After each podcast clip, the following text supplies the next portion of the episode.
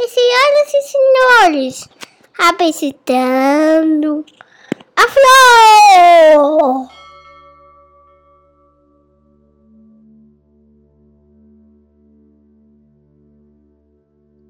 Olá, eu sou Júlio Pompeu e este aqui é o episódio número 14 do Filô, o primeiro de 2023. Ah, o ano novo, as festas de fim de ano. Datas previstas no calendário, datas que, por serem organizadas num calendário, meio que fazem convergir os sentimentos, os pensamentos de muita gente. E nos fins de ano, os pensamentos costumam ser bons, nas viradas do ano, os pensamentos costumam ser de esperança.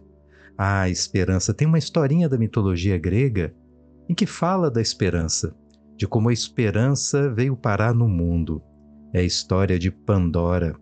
Pandora foi a primeira mulher. Os homens viviam uma era de ouro, viviam em Mecônia, um lugar mágico, um lugar que equivale ao paraíso da tradição cristã. Um lugar em que você não precisa trabalhar, todo o alimento brota com muita facilidade. Pensa aqui comigo. Todo mundo, quando acorda, em qualquer lugar do mundo, é movido por duas grandes preocupações, dois grandes princípios da existência. O primeiro deles é a sobrevivência. Ah, quando a sobrevivência está em risco, tudo que você faz é em razão dela. Mas quando a sobrevivência já está garantida, você já tem a comida suficiente para manter teu corpo, aí você passa a atuar de acordo com o segundo princípio, que é o do prazer, o da busca da felicidade pois o homem não tinha a necessidade como problema em Mecônia. Isso é o que faz da Era do Ouro ser a Era do Ouro. Tudo é uma questão só da busca do prazer e todas as necessidades são ali, satisfeitas pela natureza. Ah, e esses homens viviam com muita felicidade, muita harmonia, mas não tinha nenhuma mulher. E Zeus, ah, Zeus estava enfurecido, não propriamente com a humanidade, mas com Prometeu, que entregou aos homens o fogo. O fogo, muita gente interpreta nesse mito como sendo a sabedoria, o conhecimento, ou a engenhosidade, ou a habilidade de mexer com a natureza. Mas os gregos, eles cultuavam a deusa Vesta. A Vesta era uma deusa de dentro de casa.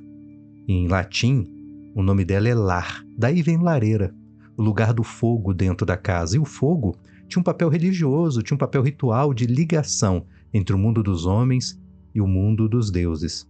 Ainda hoje é assim. Quando você vai rezar, você acende uma vela, a chama que liga o mundo mortal ao mundo imortal. Pois foi esse conhecimento, um conhecimento de ligação entre dois mundos, um conhecimento que seria impróprio, inadequado a ser dado aos homens, um conhecimento que os homens não precisariam. É isso que enfurece Zeus. Ah, e Zeus não deixa barato. Ele cria uma mulher com o propósito único de encantar os homens. Pandora. O nome é curioso, vem de Pan, que é totalidade, é, e Doron, que é presente.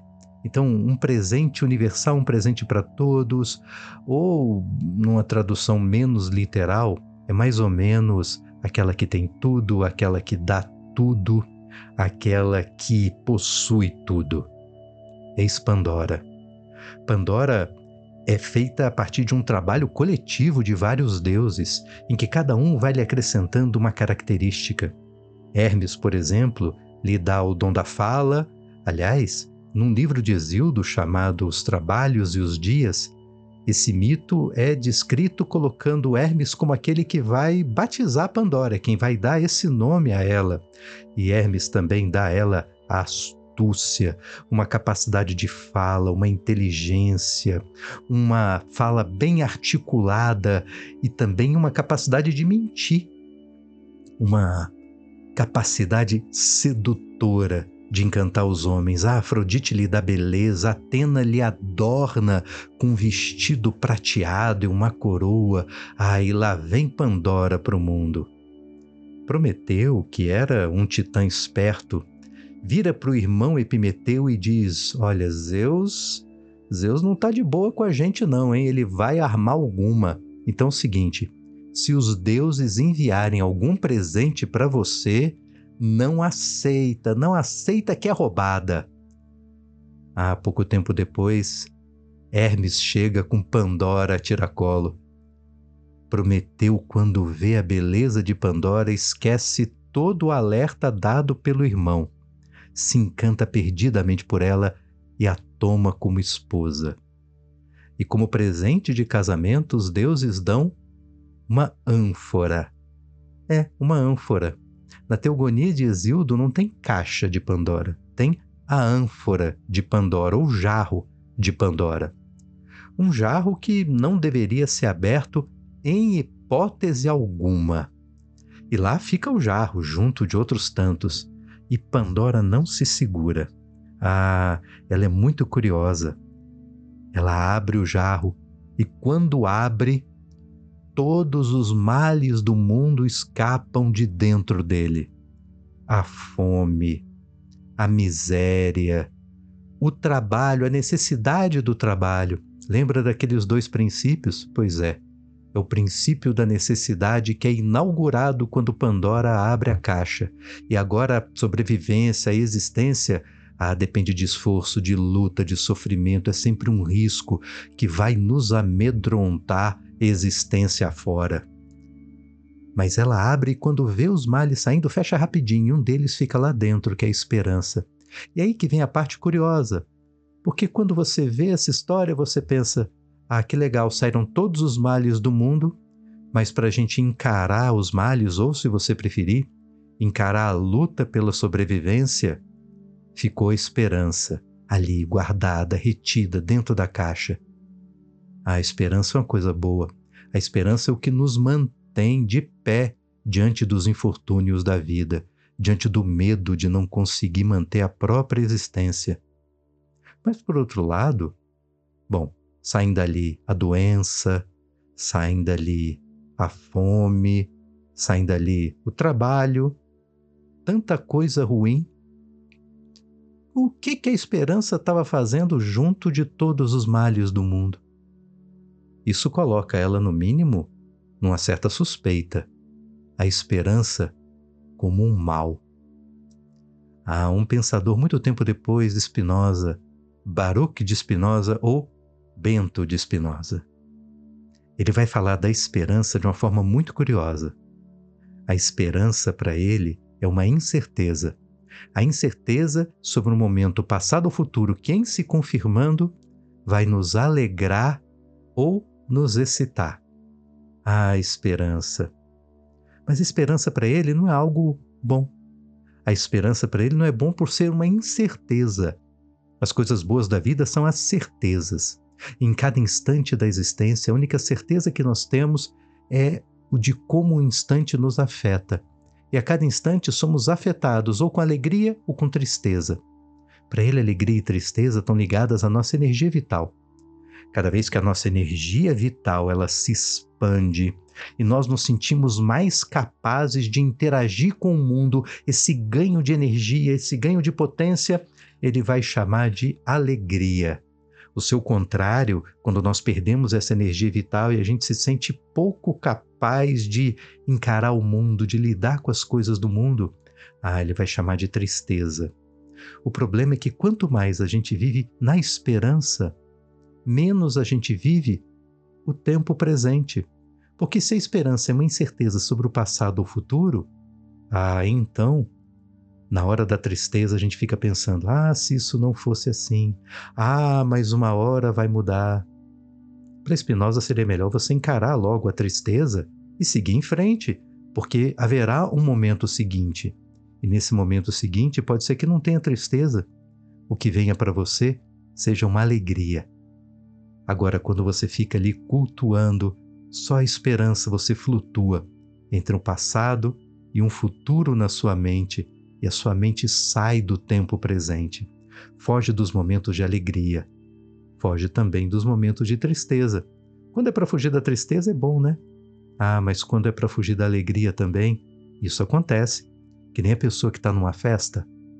A festa é para ela, todo mundo comemora, ela ganha presentes. mas está lá no canto borocochô. Aí alguém pergunta: vem cá, por que, que você está assim? Por que, que você está com essa cara? Olha, a festa tá tão legal, tá todo mundo te dando parabéns. E a pessoa sabe o que, que é? Eu tô feliz, tão feliz que eu tô com medo de que a felicidade acabe. Olha aí outra incerteza, o medo. A incerteza oposta da felicidade. O medo é a incerteza sobre um evento passado ou futuro que, em se confirmando, vai te entristecer ou causar dor. As incertezas são assim, elas nos tiram do tempo presente para o bem ou para o mal. E talvez a vida boa, boa mesmo, seja aquela que você a encare como é. Para aqueles personagens do mito que viviam em Mecônia, viviam a idade do ouro, cada instante, cada momento da existência é de alegria. Só há a busca da alegria, porque a necessidade, a necessidade não existe. Todas elas já são satisfeitas pela natureza. A comida já vem pronto, cozida e com sobremesa, e a louça é lavada automaticamente. Ah, como eu queria que isso acontecesse, sobretudo com relação à louça. Eu sei, tem lavadora de louça elétrica, mas ainda assim tem que passar água, nossa, ainda assim tem que levar a louça lá para dentro. Ah, preguiça, ah, necessidade. Lavar louça é aquele tipo de trabalho que se impõe frequentemente, em que você lava a louça e vem outra depois. Aliás, é um dos temas de Exildo no Trabalho e os Dias, um tipo de trabalho que é aquele em que você faz, faz, faz, faz e continua fazendo. Não é como realizar uma obra que você começa a construir uma casa e um dia a casa está pronta e você diz: Eis o produto do meu trabalho. Arrumar a cama, lavar a louça, buscar comida de todo dia, o pão nosso de cada dia. Não é assim. Você faz uma refeição bela, come e a fome vem logo depois. É só dar um tempinho que ela aparece de novo. Ah, eis o mundo que Pandora criou quando libertou todos os males. O mundo no qual para encarar as necessidades, para encarar esse tipo de trabalho cuja obra não fica pronta nunca, nós usamos a felicidade, aquela que ficou na caixa, aquela que não foi para o mundo nos afetando.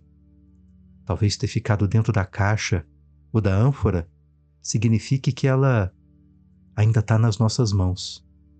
E aí, talvez, mesmo sendo um mal pela companhia, por estar junto de todos os outros, por vir nesse presente terrível dos deuses, mas sendo mal que a gente controle, aí possa se tornar uma coisa boa.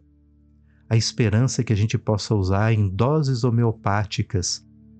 Como todo remédio, a diferença entre o remédio, o veneno e a dose, não é isso que se diz? Pois o mesmo talvez possa se dar com a esperança, em que bem dosada, ah, muito bem dosada, nos ajuda a encarar as dificuldades da existência, o medo do perecimento diante de uma existência constantemente em risco, em que a bela refeição de hoje não sacia a fome de amanhã, por mais cara, bem feita, saborosa que ela seja. Ah, esperança, Pandora, que história bacana! E como todo mito, não é só uma historinha, fala muito da gente. É uma forma figurada de falar da gente. Isso vale para mitologia, mas eu acho que vale também para toda a filosofia. A gente fica falando de gregos mortos aqui, do que eles falaram, pensaram, deixaram de pensar, mas o importante não é decorar o que cada um desses mortos disse, mas tentar entender o quanto essas palavras podem nos tocar podem excitar o nosso pensamento para que agora, aqui, hoje, no tempo presente, possa despertar boas ideias, possam nos colocar no caminho de alguma sabedoria nesse mundo. E como é o primeiro episódio do ano, feliz 2023, com esperanças em doses homeopáticas na medida certa, esperança usada como sabedoria para enfrentar os desafios da existência e também a busca pela felicidade. E espero que ao longo desse 2023, a que o Filô possa ajudar você um pouquinho, tanto numa coisa quanto na outra, tanto na busca da sobrevivência quanto da felicidade, porque para todas elas é preciso conhecimento, é preciso sabedoria, é preciso amor. Até o próximo episódio. Feliz 2023!